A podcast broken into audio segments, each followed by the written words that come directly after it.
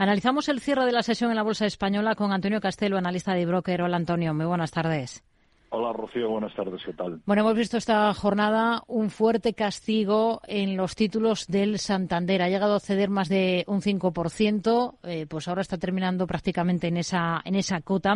Dice que no ha incumplido la normativa de Estados Unidos sobre sanciones a Irán. ¿Cómo debe atajar la entidad un tema como este que ha presionado em, al valor tanto en una jornada como la de hoy?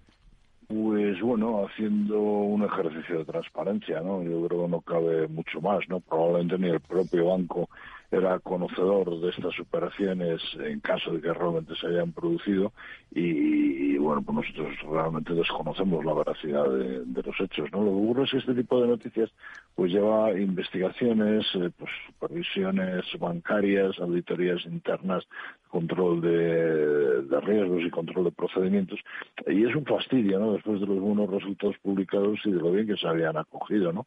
Entonces, eh, yo creo que la cotización se va a ver afectada durante algunas sesiones, pero mm, como te digo, pues no cabe otra cosa que hacer un ejercicio de transparencia.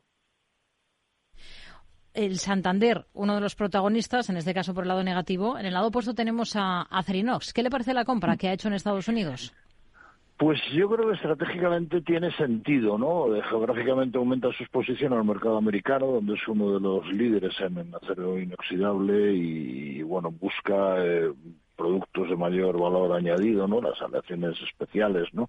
En la misma área de diversificación que inició en 2020 con la adquisición de la alemana VDM, pues, eh, bueno, eh, como digo, esto va, va a aportar mayor mayor margen, ¿no? Desde un punto de vista financiero, eh, la operación parece un poco exigente, ¿no? Eh, porque en volumen es aproximadamente un 30% de la capitalización bursátil de, de. Los múltiplos iniciales eh, que se han barajado, 10,1 veces Enterprise Value de EBITDA, pues parecen elevados respecto a la propia cotización de, de Acerinox. y bueno, esto pues creo que puede entenderse compensado con el elevado margen que tiene la empresa eh, adquirida, el margen EBITDA al 15% eh, frente al 10% que tiene el grupo Acerinox. O sea, esto, digamos, le va a reportar inmediatamente resultados positivos a, eh, Acerinox. Y luego, en cuanto a la financiación, pues el nivel de apalancamiento se elevaría a 1,5 veces deuda financiera neta EBITDA en 2024, que bueno, pues un múltiplo bastante asumible. Entonces yo creo que la, la operación es bastante positiva y, y, así de hecho lo está lo está señalando el mercado con la subida que, hmm. que ha tenido. Mañana, ¿qué espera de los resultados de Unicaja?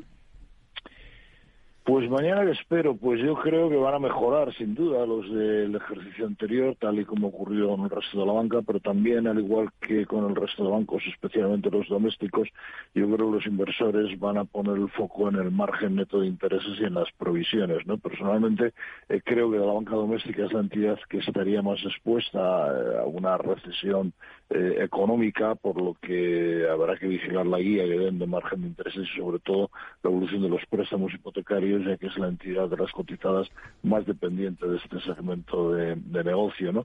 Y bueno, pues también habrá que vigilar las dotaciones que hagan a, previsiones. Eh, bueno, aún sabiendo que todavía los bancos tienen margen para aguantar y que se van a ver beneficiados del entorno de tipos que, van a estar todavía elevados durante tiempo, es verdad que no van a subir, pero no van a bajar con la intensidad con la que se pensaba hace unas semanas, incluso todavía hoy piensa el mercado.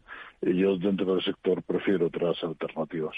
Pues nos quedamos con ello. Antonio Castelo, analista de broker. Gracias. Muy buenas tardes. Gracias, Rocío. Un saludo. Hasta luego.